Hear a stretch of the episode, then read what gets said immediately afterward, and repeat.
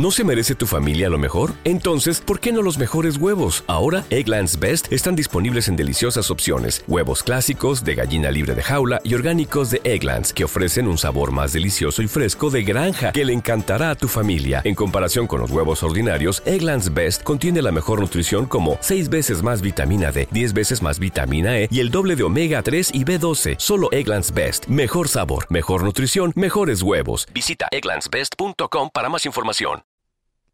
Nick Dunn, La noche de...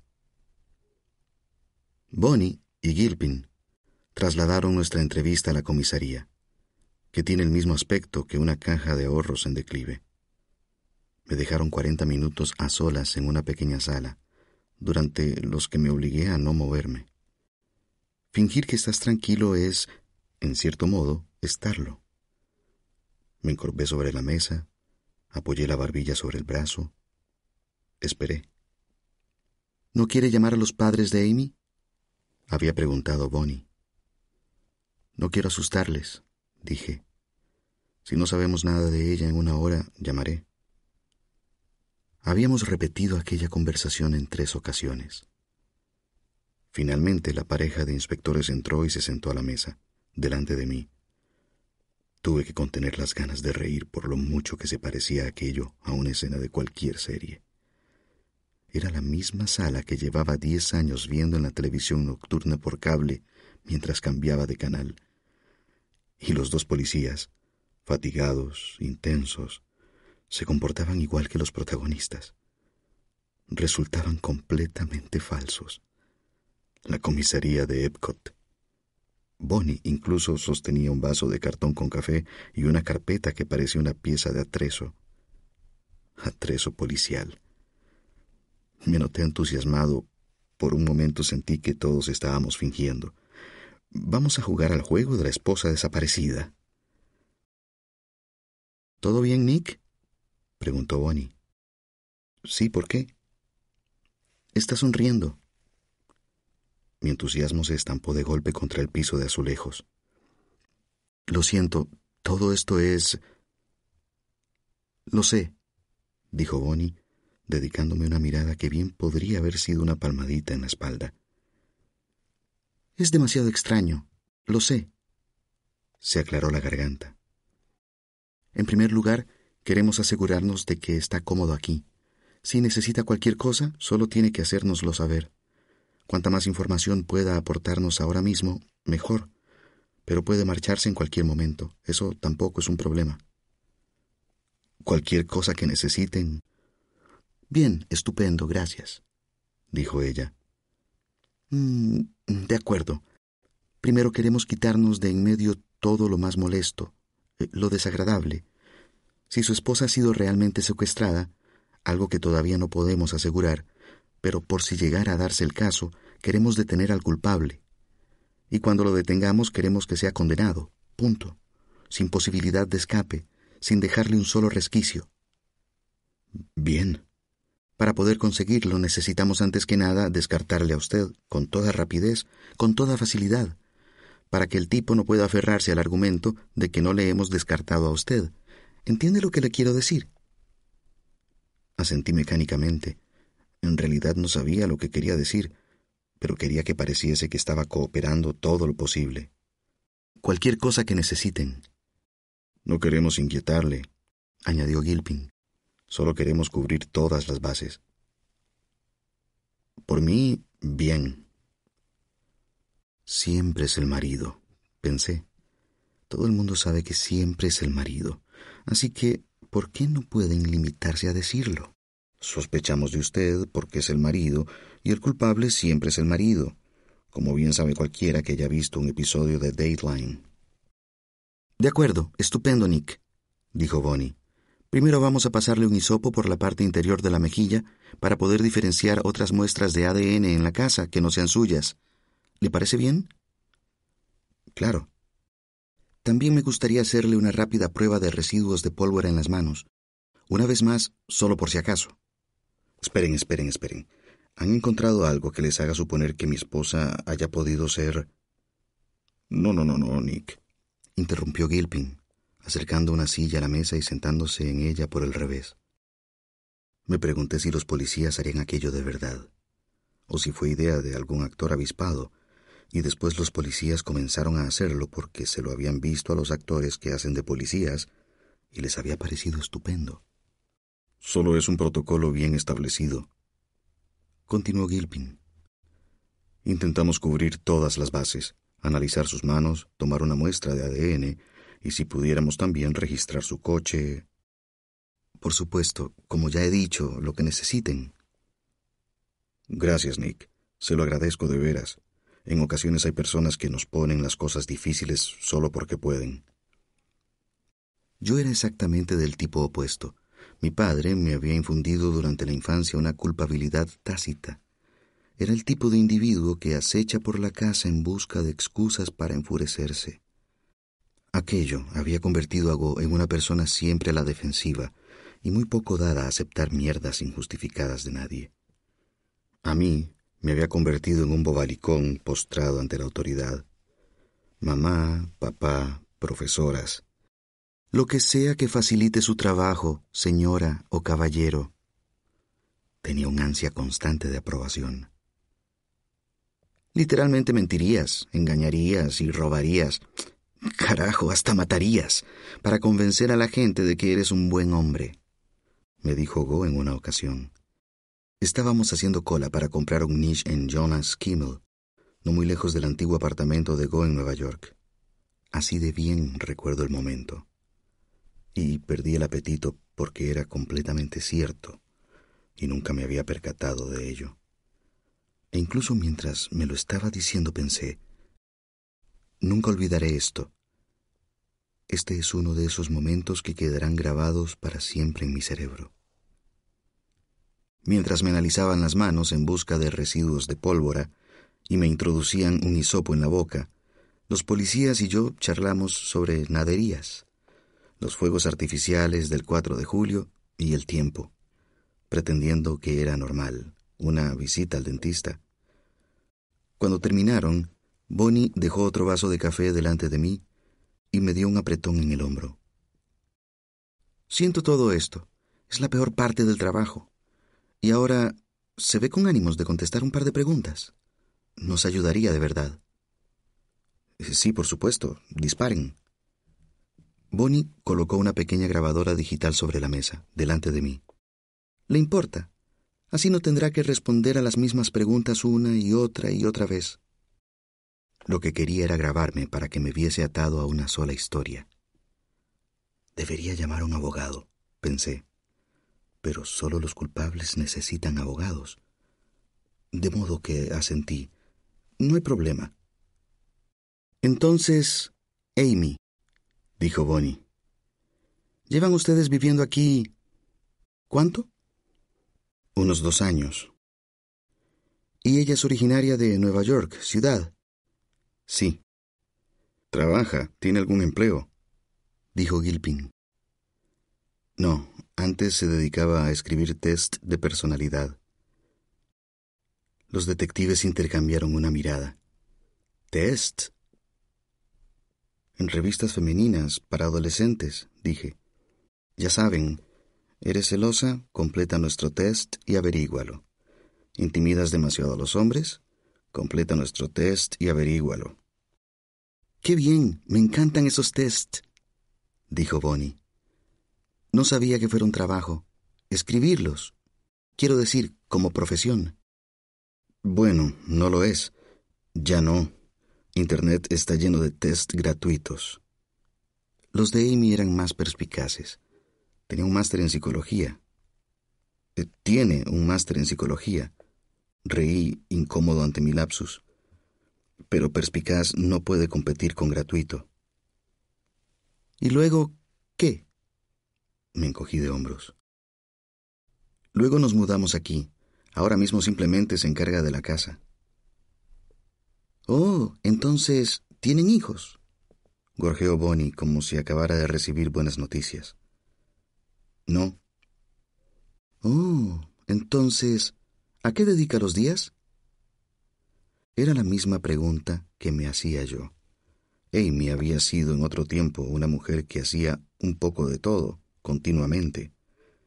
Cuando empezamos a vivir juntos, le dio por estudiar a fondo la cocina francesa, desarrollando una habilidad ultrasónica con el cuchillo y un inspirado Beurre Bourguignon.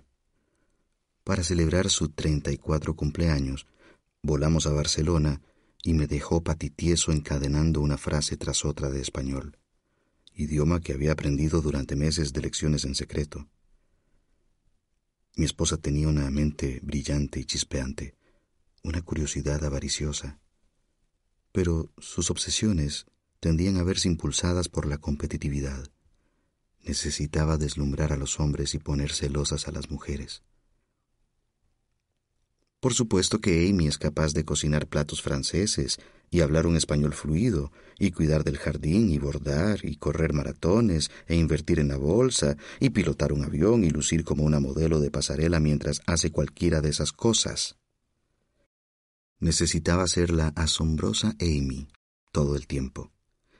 Aquí, en Missouri, las mujeres compran en Target, preparan platos sustanciosos de los de toda la vida, se ríen de lo poco que recuerdan el español que aprendieron en el instituto.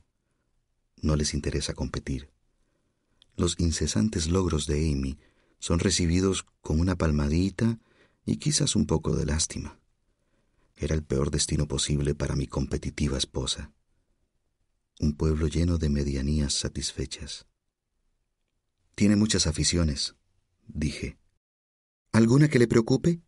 preguntó Bonnie, con expresión preocupada a su vez. ¿No sospechará que tenga problemas con la bebida o las drogas? No pretendo hablar mal de su esposa. Muchas amas de casa, más de las que puedo imaginar, pasan así las horas. El día se hace largo cuando estás sola en casa. Y si la bebida da paso a las drogas, y no estoy hablando de heroína, sino, por ejemplo, los analgésicos. En fin, últimamente tenemos unos personajes de lo más desagradable vendiendo por la zona. El tráfico de drogas ha empeorado, dijo Gilpin.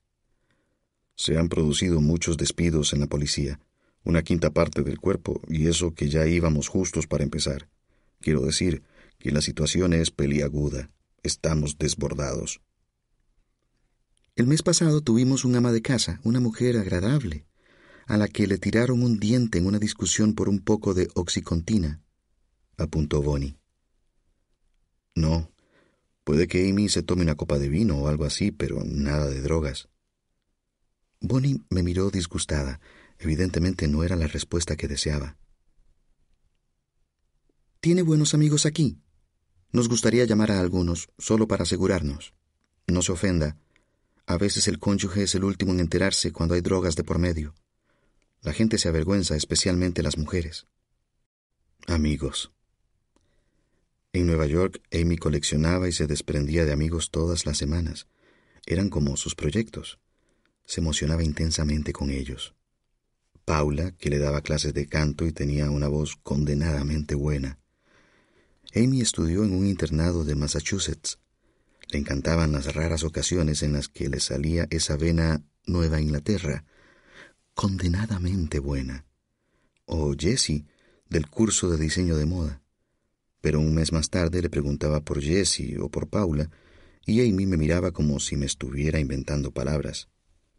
Después estaban los hombres que siempre andaban arrastrándose tras Amy, ávidos por hacer todas las cosas maritales que su maridito nunca hacía arreglar la pata de una silla, buscar su té asiático de importación favorito. Hombres que juraban que eran sus amigos, solo buenos amigos. Amy los mantenía exactamente a la distancia de un brazo, justo lo suficiente para que yo no me molestase demasiado, pero lo suficientemente cerca como para que cumplieran sus deseos de inmediato solo con chasquear los dedos. En Missouri. Por el amor de Dios, no tenía ni idea. Me di cuenta justo en aquel momento. Realmente eres un idiota, pensé.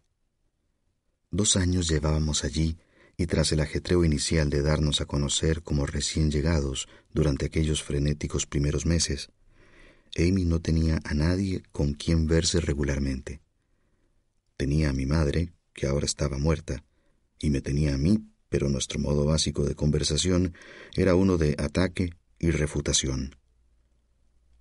Cuando llevábamos un año allí, le pregunté en un tono falsamente galante, ¿Qué le está pareciendo North Carthage, señora Dunn? Nueva Cartago, ¿quieres decir? respondió ella. Me negué a preguntarle la referencia, pero supe que era un insulto. Tiene un par de buenas amigas, pero principalmente en la costa este. ¿Sus padres? Viven en Nueva York, ciudad. ¿Y todavía no ha llamado usted a ninguna de esas personas? preguntó Bonnie, con una sonrisa divertida en el rostro. He estado haciendo todas las demás cosas que me han pedido ustedes. No he tenido oportunidad. Había firmado una autorización para rastrear las tarjetas de crédito de Amy y su teléfono móvil. Les había dado el número de Go y el nombre de Sue, la viuda de El Bar, las cuales podrían, presumiblemente, atestiguar a qué hora había llegado yo al local. El Benjamín de la familia, dijo Bonnie, meneando la cabeza. De verdad que me recuerda a mi hermano pequeño. Una pausa. Es un cumplido, lo juro. Lo tiene mimadísimo, dijo Gilpin, anotando en una libreta. De acuerdo. Así que salió de casa a eso de las siete y media de la mañana y se presentó en el bar a mediodía. Entretanto estuvo en la playa. Hay una ribera a unos dieciséis kilómetros al norte de nuestra casa una colección no demasiado agradable de arena y gravilla y cristales de botellas de cerveza, botes de basura rebosantes de vasos de plástico y pañales sucios. Pero hay una mesa de picnic, a contraviento, sobre la que cae un sol placentero y si miras directamente al río, puedes ignorar todo lo demás. A veces me llevo un café y el periódico y me siento un rato. Hay que aprovechar el verano en la medida de lo posible. No, no había hablado con nadie en la playa. No, nadie me había visto. Es un lugar tranquilo entre semana, reconoció Gilpin. Si la policía hablaba con cualquiera que me conociese, rápidamente descubrirían que raras veces iba a la playa y que nunca me llevaba un café para disfrutar de la mañana. Tengo la piel blanca, típica de un irlandés, y poca tolerancia para perder el tiempo mirándome el ombligo. Playero no soy. Si se lo dije a la policía, fue porque había sido la propia Amy quien me había sugerido aquel lugar en el que podría estar a solas y admirar el río que tanto amaba y ponderar nuestra vida en común. Me lo había dicho aquella misma mañana, después de comernos sus crepas. Se inclinó sobre la mesa y dijo, Sé que estamos pasando un bache. Todavía te quiero mucho, Nick y sé que tengo que mejorar en muchas cosas. Quiero ser una buena esposa para ti y quiero que seas mi marido y que seas feliz. Pero tú debes decidir qué es lo que deseas. Evidentemente había estado practicando el discurso. Sonreía orgullosamente al hablar.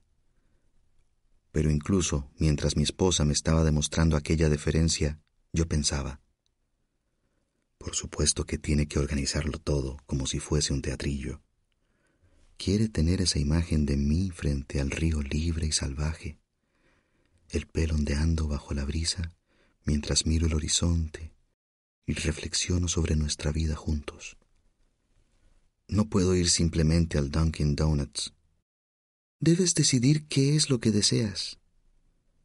Desgraciadamente para Amy, ya lo había decidido.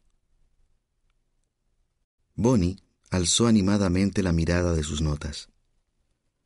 ¿Puede decirme cuál es el grupo sanguíneo de su esposa? preguntó. Mm, no, no lo sé. ¿No sabe cuál es el grupo sanguíneo de su esposa? A lo mejor, oh, dije al azar. Bonnie frunció el ceño. Después profirió un prolongado sonido como de hacer yoga. De acuerdo, Nick. Estas son las cosas que estamos haciendo para ayudar. Me leyó la lista. El móvil de Amy estaba siendo monitorizado, sus tarjetas de crédito rastreadas, su foto había sido puesta en circulación.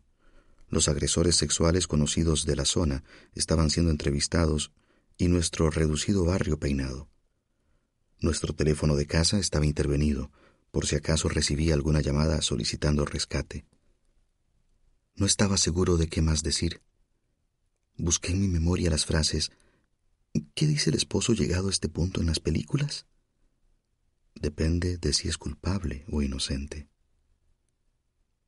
No puedo decir que eso me tranquilice. Están... Hablamos de un rapto, un caso de persona desaparecida, o qué es lo que está pasando exactamente. Conocía las estadísticas, las conocía gracias a la misma serie de televisión que ahora estaba protagonizando. Si durante las primeras 48 horas no se producía ningún avance en el caso, lo más probable era que quedase sin resolver. Las primeras 48 horas eran cruciales. Quiero decir que mi esposa no está. Mi esposa no está. Me di cuenta de que era la primera vez que lo decía tal como debería haberlo dicho, asustado y furioso. Mi padre era un hombre con infinitas variedades de amargura, ira, desagrado. Tras toda una vida empeñado en evitar convertirme en él, había acabado desarrollando una incapacidad para mostrar emociones negativas. Era otra de las cosas que me hacían parecer un cretino.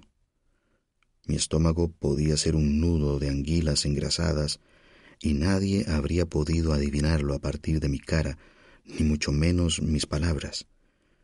Era un problema constante.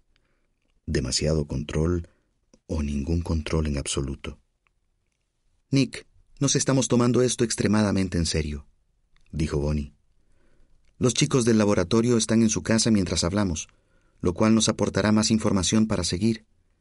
Ahora mismo, cuanto más nos pueda contar sobre su mujer, mejor. ¿Cómo es? A la mente me vinieron las frases habituales de cualquier esposo. Es dulce, es maravillosa, es agradable, me apoya mucho. ¿Cómo es? ¿En qué sentido? Pregunté. Denos una idea de su personalidad, apuntó Bonnie. Como por ejemplo, ¿qué le ha comprado por su aniversario? ¿Joyas? Aún no le había comprado nada, dije. Pensaba hacerlo esta tarde. Esperé a que ella se riera y dijese, Benjamín de la familia, otra vez, pero no lo hizo. De acuerdo, bueno, entonces hábleme de ella. ¿Es extrovertida? ¿Es... Eh, no sé cómo decir esto, es típicamente neoyorquina? ¿Del tipo que algunos podrían considerar grosera? ¿Puede que irritase a alguien? No lo sé. No es del tipo de persona dispuesta a abrirle las puertas a cualquiera, pero tampoco es... no es lo suficientemente áspera como para motivar que alguien quisiera hacerle daño. Aquella era mi undécima mentira. La Amy de hoy día era lo suficientemente áspera como para querer hacerle daño, a veces. Hablo específicamente de la Amy de hoy día, que solo se parecía remotamente a la mujer de la que me enamoré. Había sido una terrible transformación de cuento de hadas, pero a la inversa. En apenas un par de años, la vieja Amy, la muchacha de risa bulliciosa y costumbres sencillas, se había desprendido literalmente de sí misma, dejando un montón de alma y piel en el camino. De su interior había surgido aquella nueva Amy, frágil y amargada. Mi esposa ya no era mi esposa, sino un nudo de navajas que me desafiaba a que lo desenredara. Pero yo no estaba a la altura de la tarea con mis dedos gruesos, nerviosos y adormecidos. Dedos de campesino dedos contrahechos y en absoluto entrenados para la intrincada y peligrosa labor de descifrar a Amy. Cuando le mostraba mis muñones ensangrentados, ella suspiraba y regresaba a su libreta mental secreta en la que llevaba la lista de todas mis deficiencias, eternamente anotando decepciones, flaquezas, defectos. La antigua Amy. Carajo, era amena. Era divertida, me hacía reír. Había olvidado aquello. Y ella también se reía, desde lo más profundo de la garganta, desde detrás de esa pequeña hendidura en forma de dedo, que es el mejor lugar desde el que reír. Se libraba de sus cuitas como si fueran puñados de alpiste, tal como han aparecido se van. No era la cosa en la que se había convertido, la cosa que yo más temía, una mujer enfadada. No se me daban bien las mujeres enfadadas, sacaban de mí algo desagradable. ¿Es mandona? preguntó Gilpin. ¿Le gusta hacerse cargo? Pensé en el calendario de Amy, ese que abarcaba los siguientes tres años. Y si alguien fuera a consultar las hojas de todo el próximo año, encontraría citas ya establecidas, dermatólogo, dentista, veterinario. Le gusta tenerlo todo bien planeado. No, no deja nada al azar. Le gusta redactar listas e ir tachando, hacer cosas. Por eso todo esto no tiene ningún sentido. Eso podría volver loco a cualquiera que no sea igual, dijo Bonnie con simpatía. Usted parece muy personalidad B. Soy un poco más relajado, supongo, dije. Después añadí la parte que se suponía que debía añadir. Nos complementamos.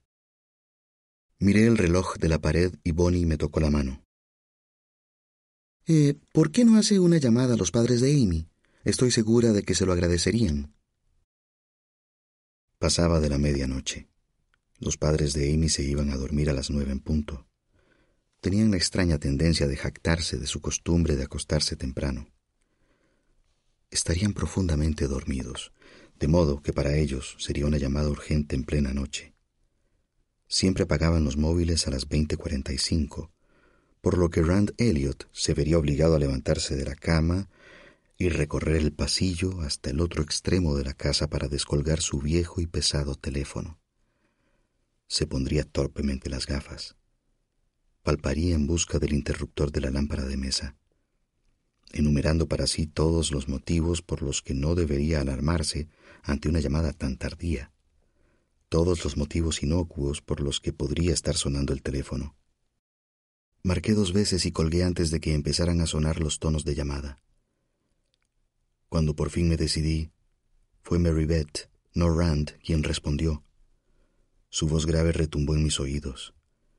Solo había llegado a decir, Mary Beth, soy Nick, cuando perdí el norte. ¿Qué pasa, Nick? Respiré hondo. ¿Se trata de Amy? Dímelo.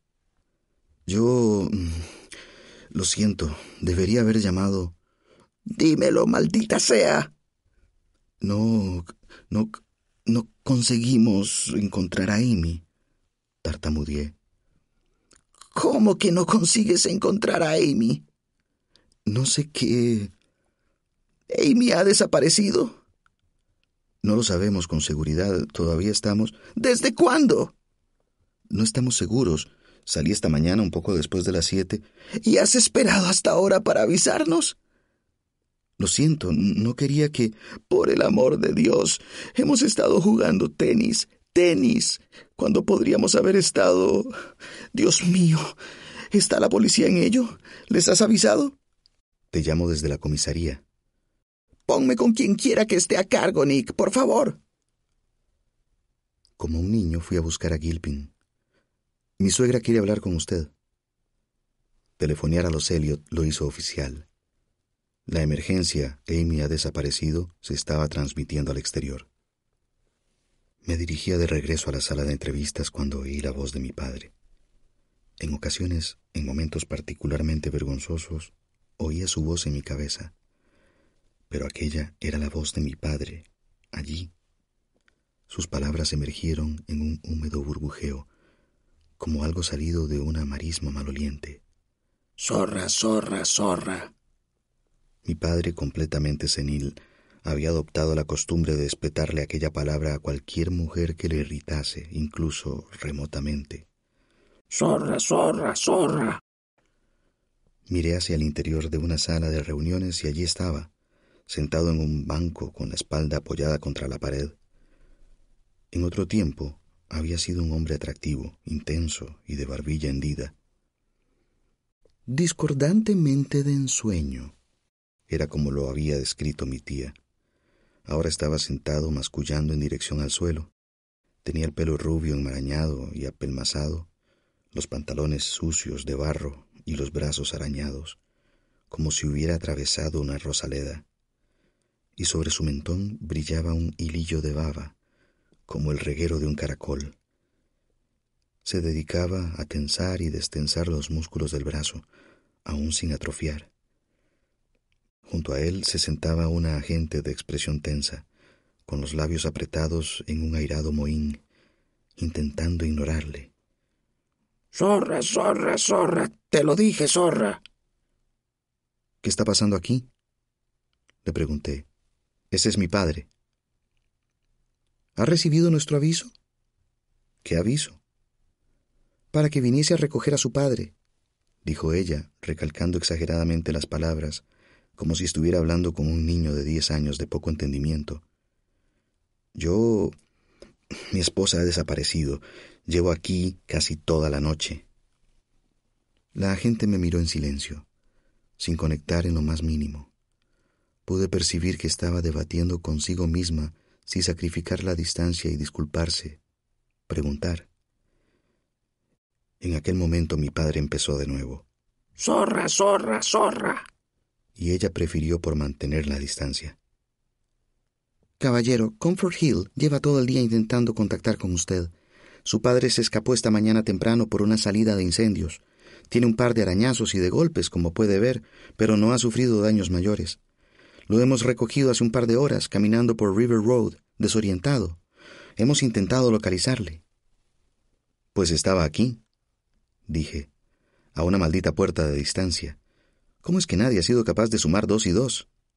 Zorra, zorra, zorra, dijo mi padre. Caballero, por favor, no me hable en ese tono. Zorra, zorra, zorra. Bonnie encargó a otro agente, un hombre, que condujese a mi padre de vuelta a la residencia para que pudiera terminar de hablar con ellos. Permanecimos de pie sobre las escaleras de entrada de la comisaría y observamos cómo lo acomodaban en el coche, todavía murmurando. Durante todo aquel rato no registró en ningún momento mi presencia. Cuando se marcharon, ni siquiera miró hacia atrás. ¿No mantienen una relación estrecha? preguntó Bonnie. Somos la definición de relación nada estrecha. La policía terminó su interrogatorio y me metió en una patrulla a eso de las dos de la madrugada con el consejo de que durmiera bien aquella noche y regresara para una rueda de prensa a las doce del mediodía. No pregunté si podía volver a casa. Hice que me llevaran a la de Go, porque sabía que se habría quedado despierta y se tomaría una copa conmigo. Me prepararía un sándwich. Era, patéticamente, lo único que deseaba en aquel momento. Una mujer que me preparase un sándwich y no hiciera preguntas. ¿No quieres que salgamos a buscarla? se ofreció Go mientras yo comía. Podemos dar una vuelta con el coche. ¿Qué sentido tendría? dije sin entusiasmo. ¿Dónde mirar? Nick, esto es serio, carajo. Lo sé, Go. Entonces compórtate como tal. ¿De acuerdo, Lance? No me jodas con el new, new, new. Era un ruido lingual, el ruido que profería ella siempre para expresar mi indecisión acompañado por una mueca de aturdimiento y el desempolvado de mi nombre de pila. Nadie con una cara como la mía necesita llamarse Lance. Me tendió un vasito de escocés. Y bébete esto, pero solo esto. No querrás tener resaca mañana. ¿Dónde carajos puede haberse metido? Dios, siento náuseas. Go se sirvió también un vaso. Le dio un trago. Después intentó limitarse a darle sorbitos recorriendo la cocina de un extremo a otro. ¿No estás preocupado, Nick? ¿No te da miedo que algún tipo, yo qué sé, la haya visto en la calle y simplemente haya decidido llevársela? Golpearla en la cabeza y... Di un salto. ¿Por qué dices golpearla en la cabeza? ¿A qué carajos viene eso? Lo siento, no quería pintar una escena. Es solo que... no sé, no puedo parar de pensar en algún loco. Se sirvió un poco más de escocés en el vaso. Hablando de locos, dije, papá ha vuelto a escaparse. Lo encontraron vagando por River Road. Ahora está ya de vuelta en Comfort. Go se encogió de hombros. Bien. Era la tercera vez en seis meses que nuestro padre se escabullía. Después encendió un cigarrillo, todavía pensando en Amy. Quiero decir, ¿no hay ninguna persona con la que podamos hablar? Preguntó. ¿Algo que podamos hacer? Jesús, Go, ¿de verdad tienes la necesidad de hacerme sentir más jodidamente inútil de lo que ya me siento? repliqué bruscamente. No tengo la menor idea de lo que se supone que debería estar haciendo. No hay ningún manual de instrucciones que explique qué hacer cuando tu esposa ha desaparecido. La policía me dijo que podía marcharme. Me he marchado. Solo estoy haciendo lo que me dicen que haga. Por supuesto que sí, murmuró Go, que desde hacía tiempo se había impuesto como misión convertirme en un rebelde. Jamás lo conseguiría. Yo era el muchacho que en el instituto cumplía los horarios. Era el escritor que siempre acataba la fecha de entrega incluso las falsas. Respeto las reglas, porque si sigues las reglas las cosas fluyen con suavidad, por lo general. Carajo, Go. Dentro de un par de horas tengo que volver a la comisaría, ¿de acuerdo? ¿Puedes por favor ser amable conmigo solo un segundo? Estoy que me cago de miedo. Mantuvimos una competición de miradas durante cinco segundos. Después Go me rellenó el vaso. Una disculpa. Se sentó a mi lado, me puso una mano en el hombro. Pobre Amy, dijo. At Parker, our purpose is simple.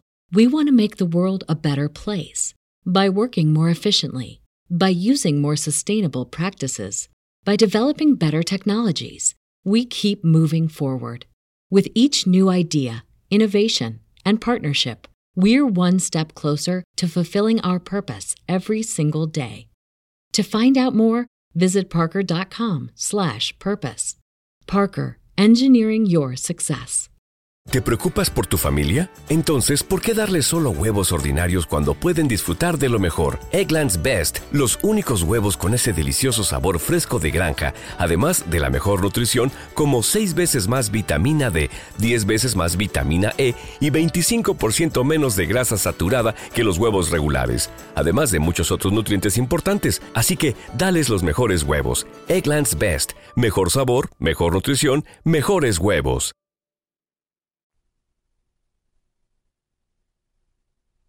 Amy Elliott Dunn, 21 de abril de 2009. Fragmento de diario. Pobre de mí. Deja que te describa la escena. Campbell, Inslee y yo, las tres juntas en Soho, cenando en tableau. Mucho pan con queso de cabra, albóndigas de cordero y rúcula. No entiendo muy bien a qué viene tanta fama. Pero nos hemos organizado a la inversa.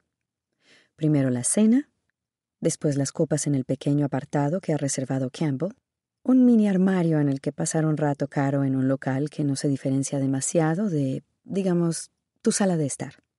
Pero bueno, de vez en cuando es divertido hacer alguna que otra tontería trendy.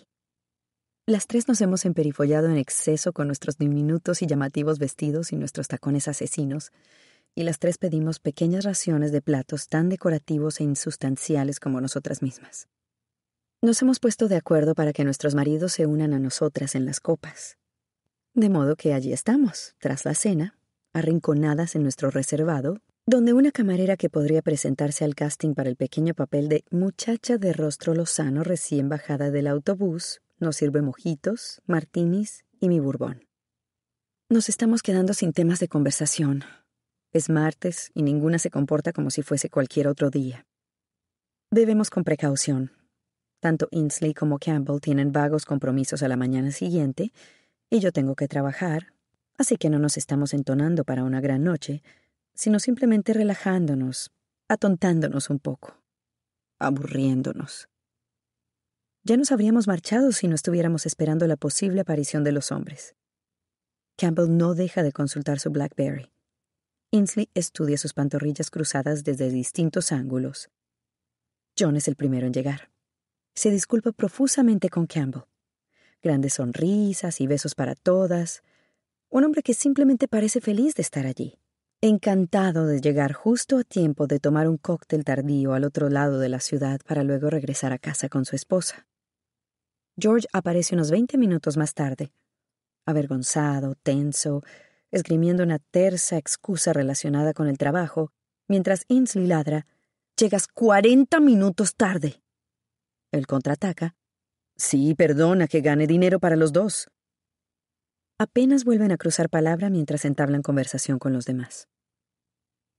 Nick ni siquiera aparece, ni llama. Esperamos otros 45 minutos. Campbell se muestra solícita. Probablemente le haya surgido un encargo de última hora, dice, y sonríe hacia el bueno de John, que nunca permite que los encargos de última hora interfieran con los planes de su esposa. Al tiempo que la ira de Ainsley hacia su esposo se va desvaneciendo tras darse cuenta de que solo es el segundo peor cretino del grupo. ¿Estás segura de que ni siquiera te ha enviado un mensaje, cielo? Yo me limito a sonreír. Ah, a, a saber dónde estará. Ya nos veremos en casa. Y entonces son los hombres del grupo los que parecen afligidos. ¿Quieres decir que existía esa opción? ¿Pasar de esta noche sin consecuencias desagradables? ¿Ni culpa, ni enfados, ni mal humor? Bueno, puede que para ustedes no, chicos. Nick y yo nos reímos en ocasiones. Nos reímos en voz alta de las cosas horribles que las mujeres obligan a hacer a sus maridos para que éstos demuestren su amor. Las tareas sin sentido, la miríada de sacrificios, las interminables rendiciones. Llamamos a esos hombres monos bailarines.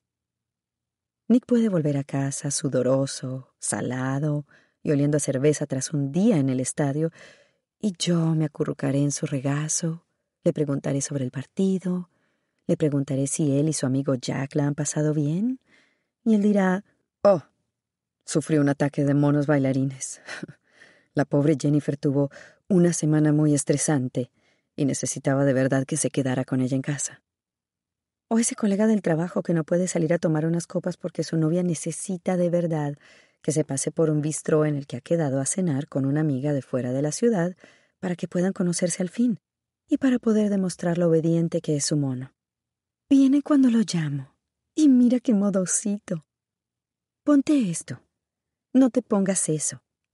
Haz esto ahora y haz lo otro cuando puedas, y con eso quiero decir ahora mismo. Y por supuesto, por supuesto, por supuesto, renuncia por mí a todo lo que te gusta para que pueda tener la prueba de que me quieres más que a nada. Es el equivalente entre mujeres a los concursos de meadas. Mientras nos pavoneamos en nuestros clubes de lectura y en nuestros cócteles, pocas cosas hay que nos gusten más que poder detallar los sacrificios que nuestros hombres hacen por nosotras. Una llamada con respuesta, cuya respuesta es Ah, pero qué dulce. Me siento dichosa de no pertenecer a ese club. No participo, no me excita el chantaje emocional, ni obligar a Nick a que interprete el papel de maridito feliz el papel del hombre sumiso, alegre, voluntarioso. Cariño, voy a sacar la basura. El hombre soñado de la esposa típica, la contrapartida del ideal de mujer dulce, ardiente y relajada que adora el sexo y los cócteles con la que fantasea el típico hombre. A mí me gusta pensar que soy lo suficientemente estable y madura, que tengo la suficiente confianza en mí misma como para saber que Nick me quiere sin que tenga que estar demostrándolo constantemente. No necesito patéticas pruebas de mono bailarín para luego contárselas a mis amigas. Me conformo con dejarle ser como es. No sé por qué a las mujeres les resulta tan complicado eso. Cuando llego a casa tras la cena, mi taxi se detiene justo en el momento en que Nick está saliendo del suyo y se planta en mitad de la calle con los brazos abiertos y una enorme sonrisa en la cara. ¡Nena! Y yo corro y salto a sus brazos y él presiona su mejilla, rasposa con la barba del día, contra la mía. ¿Qué hiciste esta noche? Le pregunto. Unos compañeros habían quedado después del trabajo para jugar al póker, así que me quedé un rato. Espero que te parezca bien. Por supuesto, digo yo. Más divertido que mi velada. ¿Quiénes fueron? Ah, Campbell, Ainsley y sus monos bailarines, aburridos. Has esquivado una bala, una tediosa bala. Nick me agarra con fuerza. Mm, esos brazos. Y me suben volandas por las escaleras. Dios te amo, dice. Después viene el sexo y un cóctel. Y una noche de descanso hechos un dulce y agotado revoltijo sobre nuestra enorme y blanda cama. Pobre de mí. Nick Dunn. Un día ausente. No seguí el consejo de Gore respecto al alcohol. Me acabé media botella sentado a solas en su sofá, tras haber experimentado mi décimo octavo subidón de adrenalina. Justo cuando pensaba que por fin iba a poder dormirme, me habían empezado a pesar los párpados, me estaba acomodando la almohada, tenía los ojos cerrados, y entonces vi a mi esposa con la sangre coagulándose sobre su melena rubia, sollozando y sufriendo un dolor insoportable, arrastrándose por el suelo de nuestra cocina, llamándome. Nick, Nick. Nick. Le di repetidos tragos a la botella, intentando mentalizarme para dormir. Una batalla perdida de antemano. El sueño es como un gato, solo viene a ti si lo ignoras. Seguí bebiendo y continué con mi mantra. Deja de pensar. Trago. Vacía la cabeza. Trago. Ahora, en serio, vacía la cabeza. Hazlo ya. Trago. Mañana tienes que estar bien sereno. Necesitas dormir. Trago. Al final no conseguí echar más que una cabeceada inquieta poco antes del amanecer y me desperté una hora más tarde con resaca. No una resaca incapacitante, pero notable, tierna y mortecina, cargada. A lo mejor seguía un poco borracho. Caminé indeciso hacia el Subaru de Go, sintiendo ajenos mis movimientos, como si tuviera las piernas al revés. Go me había prestado temporalmente su coche, ya que la policía había aceptado graciosamente mi Jetta, usado pero bien conservado, para inspeccionarlo junto a mi portátil. Pura formalidad, según me aseguraron. Me dirigí a casa para coger algo de ropa decente. Había tres patrullas estacionadas en mi manzana, junto a las que se apiñaban nuestros escasos vecinos. Carl no estaba, pero sí John Teverer, la señora cristiana, y Mike, el padre de los trillizos engendrados mediante fecundación in vitro. Trinity, Toffer y Talula. Los odio a todos ya solo por el nombre, dijo en una ocasión Amy, severa juez de cualquier moda pasajera. Cuando le comenté que Amy también había sido un nombre de moda en otro tiempo, mi esposa dijo, Nick, ya conoces la historia de mi nombre. Yo no tenía ni idea de qué me estaba hablando. Jan asintió desde cierta distancia sin mirarme a los ojos, pero Mike se me acercó a grandes zancadas mientras salía del coche. Lo siento mucho, amigo. Si puedo hacer cualquier cosa, dímelo, lo que sea. Podé el césped esta mañana, así que al menos no tendrás que preocuparte de eso. Mike y yo nos turnábamos para podar los jardines de todas las propiedades del complejo abandonadas y reclamadas por los bancos. Abundantes lluvias primaverales habían convertido los patios en junglas, lo cual había acrecentado la presencia de los mapaches. Teníamos mapaches por todas partes, mordisqueando nuestra basura a altas horas de la madrugada, colándose en nuestros sótanos, sanganeando en nuestros porches como mascotas perezosas. No es que podarlos ahuyentara, pero al menos ahora podíamos verlos aproximarse. Gracias, amigo. Gracias, dije. Hombre, mi esposa está histérica desde que se enteró, dijo Mike. Completamente histérica. Siento oírlo, dije. Tengo que... señalé hacia mi puerta todo el día sentada llorando mientras mira fotos de Amy. No tenía ninguna duda de que de la noche a la mañana habría surgido un millar de fotos en Internet, únicamente para alimentar las patéticas necesidades de mujeres como la esposa de Mike. Nunca he sentido la menor simpatía por las reinas del melodrama. Oye, tengo que preguntártelo, empezó a decir Mike. Le di unas palmaditas en el brazo y volví a señalar la puerta como si tuviera asuntos urgentes que tratar. Me di media vuelta antes de que pudiera hacer ninguna pregunta y llamé a la puerta de mi propia casa. La agente Velázquez me acompañó a la primera planta, hasta mi propio dormitorio, junto a mi propio ropero, más allá de la caja de regalo plateada y perfectamente cuadrada, y me permitió rebuscar entre mis cosas. Me puso tenso tener que seleccionar la ropa delante de aquella joven de larga coleta, aquella mujer que debía de estar juzgándome, formándose una opinión. Acabé eligiendo a ciegas, obteniendo como resultado una apariencia de empresario informal pantalones holgados y camisa de manga corta, como si me dirigiese a una convención. Podía dar para un artículo interesante, pensé, cómo escoger las ropas apropiadas para cuando un ser querido desaparece. Imposible desconectar al escritor ambicioso y deseoso de encontrar un nuevo punto de vista que hay en mí. Lo metí todo en una bolsa y me di la vuelta para mirar la caja de regalo que descansaba en el suelo. ¿Puedo echar un vistazo? pregunté. La agente Velázquez dudó. Después decidió no arriesgarse. No, lo siento. En estos momentos mejor no. El papel de regalo había sido cuidadosamente rajado por uno de los costados. ¿Alguien ha mirado dentro? Ella asintió. Rodeé a Velázquez para dirigirme hacia la caja. Si ya han visto lo que es, entonces ella se interpuso. Caballero, no puedo permitirle que haga eso. Esto es ridículo. Es un regalo para mí, de parte de mi esposa. Finté a su alrededor, me agaché, y ya había puesto una mano sobre una esquina de la caja cuando Velázquez me agarró del pecho con un brazo, desde atrás. Experimenté una repentina erupción de furia. Que aquella mujer pretendiera decirme qué hacer en mi propia casa. Por mucho que intenté ser hijo de mi madre, la voz de mi padre se cuela espontáneamente en mi cabeza para depositar ideas terribles, palabras desagradables. Caballero, esto es una escena del crimen. No puede... Zorra estúpida.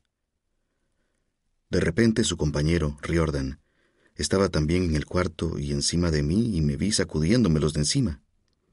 Está bien, está bien, carajo. A la vez que me obligaban a descender las escaleras. Había una mujer a cuatro patas cerca de la puerta delantera correteando como una ardilla sobre el suelo de madera, buscando, supongo, manchas de sangre. Alzó la vista para mirarme, impasible. Después siguió con lo suyo. Me obligué a relajarme mientras conducía de regreso a casa de Go para vestirme. Aquella no era sino una entre toda la larga lista de cosas molestas y estúpidas que la policía haría en el curso de aquella investigación. Me gustan las reglas que tienen sentido, no las reglas sin lógica. De modo que necesitaba tranquilizarme. No contrarías a la policía, me dije.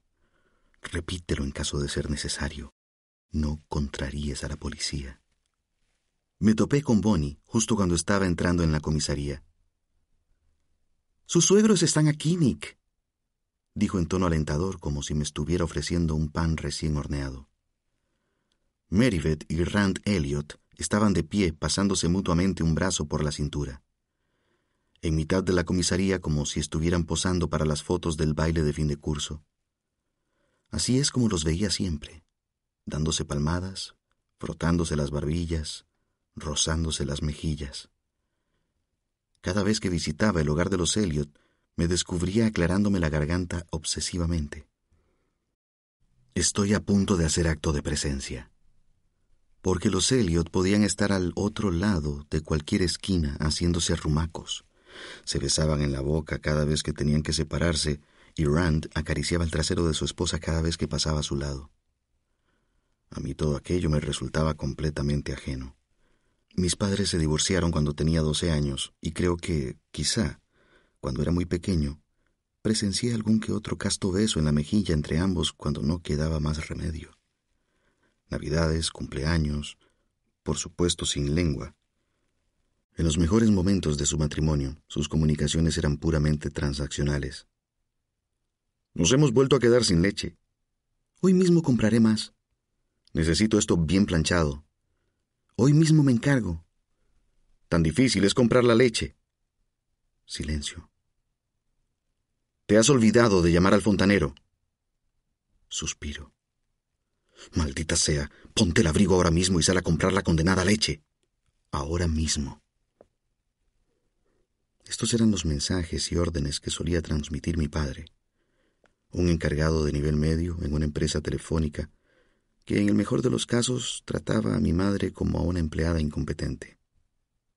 En el peor, nunca le pegó, pero su furia pura e inarticulada llenaba la casa durante días, en ocasiones semanas, humedeciendo el aire y dificultando la respiración. Mi padre, acechando con la mandíbula inferior extendida, con aspecto de boxeador herido y vengativo, haciendo rechinar los dientes de tal manera que podías oírlos desde el otro extremo de la habitación, arrojando cosas cerca de mi madre, pero no exactamente contra ella. Estoy seguro de que se decía a sí mismo, Nunca le he pegado. Estoy seguro de que, debido a este tecnicismo, nunca se consideró a sí mismo un maltratador pero convirtió nuestra vida familiar en un interminable viaje por carretera con malas indicaciones y un conductor agarrotado por la rabia. Unas vacaciones que nunca tuvieron la más mínima oportunidad de ser divertidas. No hagas que dé media vuelta al coche. Por favor, en serio, da media vuelta ahora mismo. No creo que el problema de mi padre fuese con mi madre en particular. Simplemente no le gustaban las mujeres. Le parecían estúpidas, intrascendentes, irritantes. Esa zorra estúpida. Era su frase favorita para cualquier mujer que le irritase. Una conductora en la carretera, una camarera, nuestras maestras de la escuela, a ninguna de las cuales llegó a conocer jamás en persona, ya que las reuniones entre profesores y padres de alumnos apestaban a reino femenino. Todavía recuerdo cuando vimos en las noticias de antes de cenar que Geraldine Ferraro había sido nombrada candidata a la vicepresidencia en las elecciones de 1984. Mi madre, mi diminuta y adorable madre, apoyó una mano en la nuca de Go y dijo, Bueno, me parece maravilloso. Y mi padre apagó la tele y dijo, Es un chiste. Sabes que es un condenado chiste como ver a un mono montar en bicicleta. Tuvieron que pasar otros cinco años antes de que mi madre decidiera finalmente que no aguantaba más. Un día volví a casa de la escuela y mi padre no estaba. Había estado allí por la mañana y por la tarde había desaparecido. Mi madre nos hizo sentarnos a la mesa del comedor y anunció. Su padre y yo hemos decidido que es mejor para todos que vivamos separados. Go estalló en lágrimas y dijo, Bien. Los odio a los dos. Y después, en vez de meterse corriendo en su cuarto como exigía el guion, se acercó a mi madre y la abrazó. De modo que mi padre se esfumó y mi delgada, afligida madre se puso gorda y feliz, muy gorda y extremadamente feliz, como si siempre hubiera debido ser así, un globo desinflado que recupera el aire. En menos de un año se había transformado en la señora ocupada, afable y alegre, que seguiría siendo hasta el día de su muerte. Y su hermana decía cosas como Gracias a Dios que la vieja Mauren ha vuelto, como si la mujer que nos había criado fuese una impostora. En cuanto a mi padre, me pasé años hablando con él por teléfono aproximadamente una vez al mes, conversaciones educadas e informativas, un recital de cosas que han pasado. La única pregunta que solía hacerme mi padre respecto a Amy era ¿Qué tal está Amy? con la que no pretendía provocar otra respuesta más allá de Bien. Permaneció obstinadamente distante incluso cuando comenzó a desdibujarse en la demencia, pasados los sesenta. Si siempre llegas pronto, nunca llegarás tarde. Era un mantra de mi padre que aplicó incluso a la llegada del Alzheimer un lento declive hacia una repentina y escarpada caída que nos obligó a trasladar a nuestro independiente y misógino progenitor a una residencia gigantesca que apestaba a caldo de pollo y meados, donde se encontraría rodeado por mujeres que se ocuparían de él en todo momento. Mi padre tenía limitaciones. Eso es lo que mi bondadosa madre nos decía siempre. Tenía limitaciones, pero no pretendía perjudicar a nadie. Era amable por su parte decirlo, pero sí que causó perjuicios. Dudo que mi hermana vaya a casarse nunca. Si se siente triste o alterada o enfadada, necesita estar a solas. Teme que un hombre pueda desdeñar sus lágrimas de mujer. Mi caso es el mismo.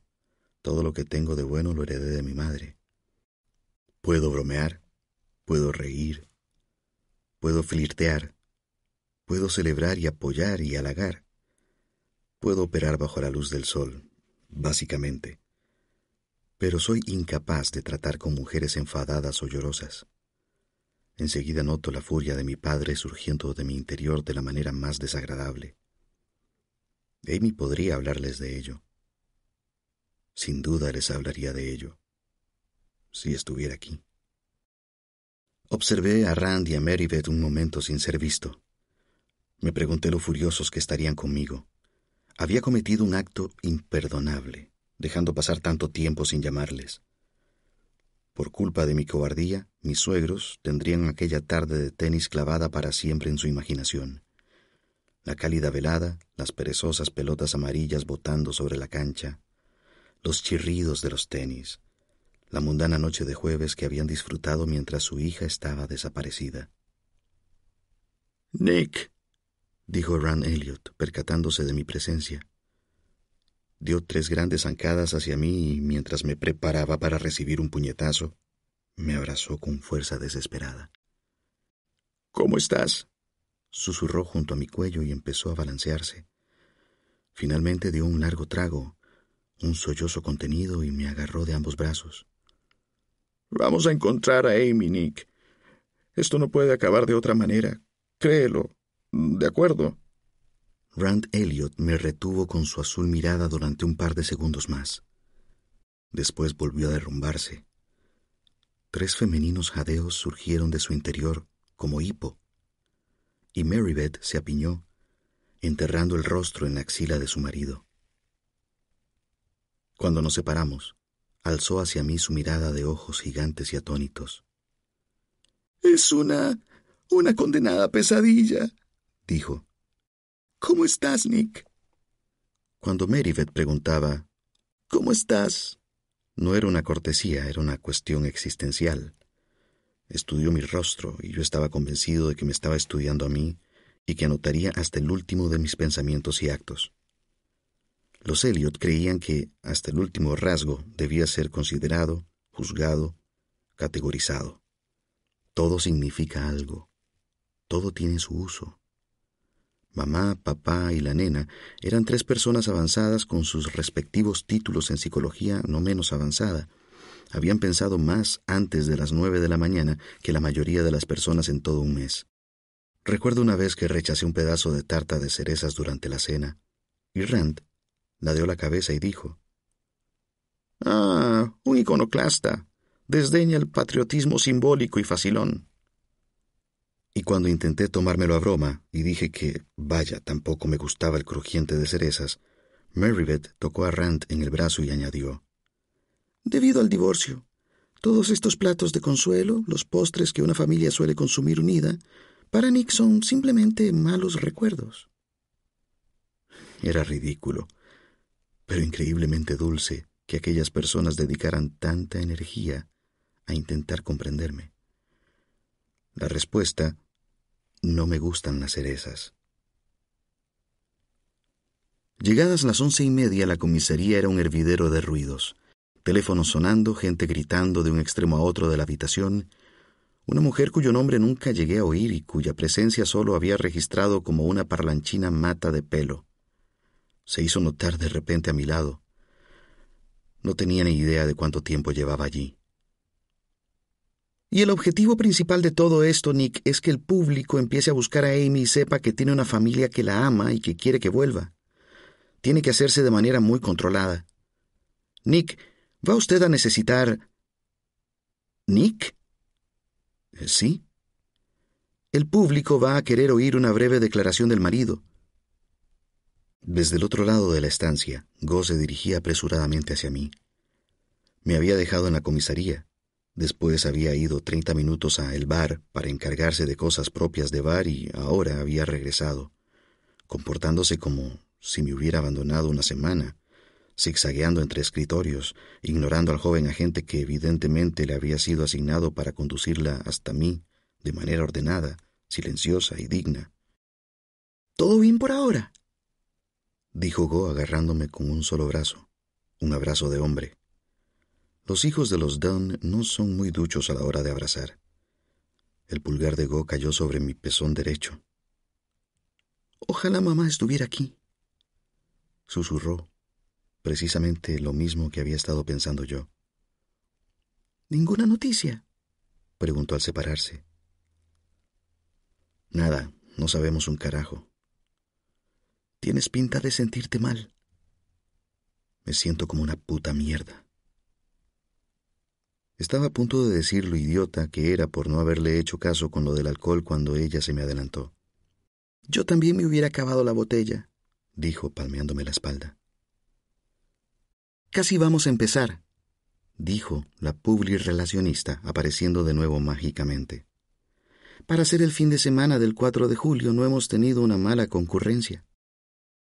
Empezó a encaminarnos hacia una espantosa sala de conferencias, persianas de aluminio, sillas plegables y una nidada de periodistas aburridos, y nos hizo subir al estrado. Me sentí como un conferenciante de tercera en una convención mediocre, vestido con mi conjunto de empresario informal, dirigiéndome a una audiencia absorta de individuos con jet lag que soñaban despiertos con lo que iban a pedir para comer. Pero noté que los periodistas se animaban en cuanto me echaron un vistazo. Digámoslo, un tipo joven, de aspecto decente. Y después, la relacionista colocó un cartel sobre un atril cercano que resultó ser una foto ampliada de Amy en todo su esplendor.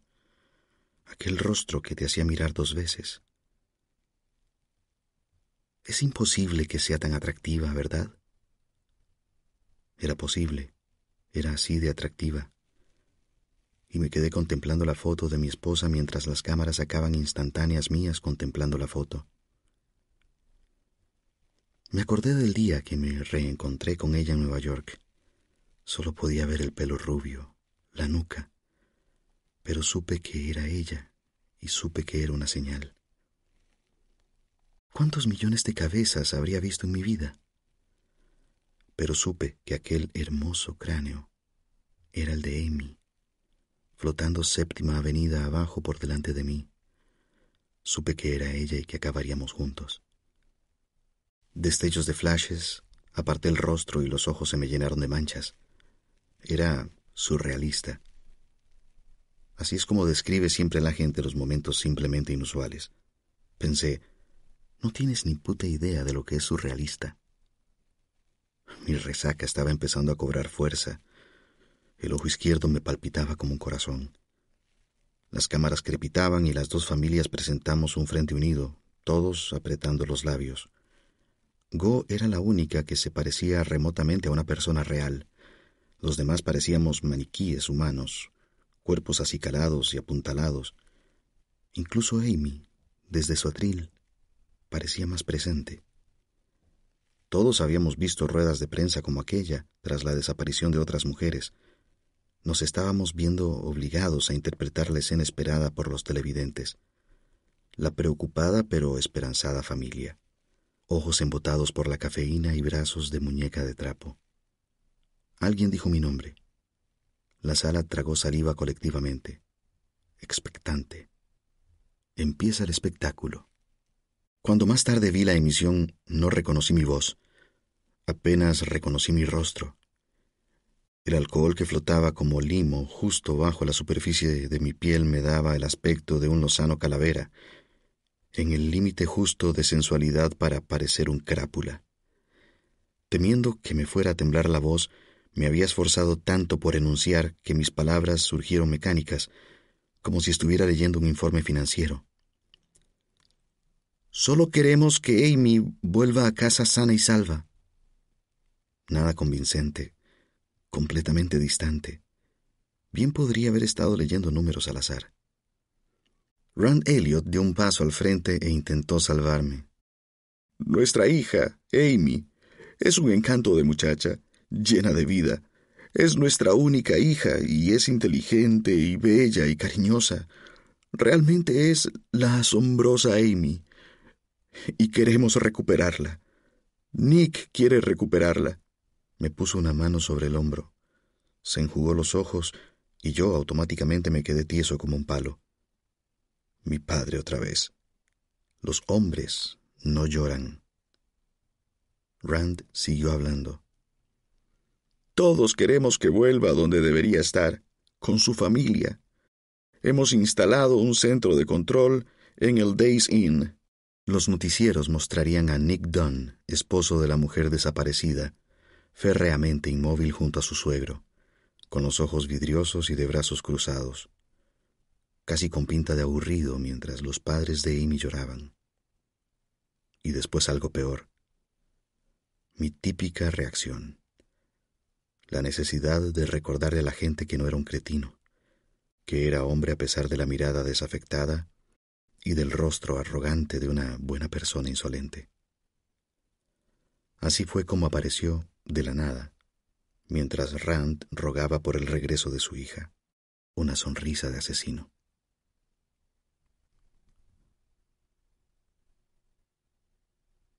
At Parker, our purpose is simple. We want to make the world a better place by working more efficiently, by using more sustainable practices, by developing better technologies. We keep moving forward. With each new idea, innovation, and partnership, we're one step closer to fulfilling our purpose every single day. To find out more, visit parker.com/purpose. Parker, engineering your success. ¿No se merece tu familia lo mejor? Entonces, ¿por qué no los mejores huevos? Ahora, Egglands Best están disponibles en deliciosas opciones. Huevos clásicos, de gallina libre de jaula y orgánicos de Egglands, que ofrecen un sabor más delicioso y fresco de granja que le encantará a tu familia. En comparación con los huevos ordinarios, Egglands Best contiene la mejor nutrición como 6 veces más vitamina D, 10 veces más vitamina E y el doble de omega 3 y B12. Solo Egglands Best. Mejor sabor, mejor nutrición, mejores huevos. Visita egglandsbest.com para más información.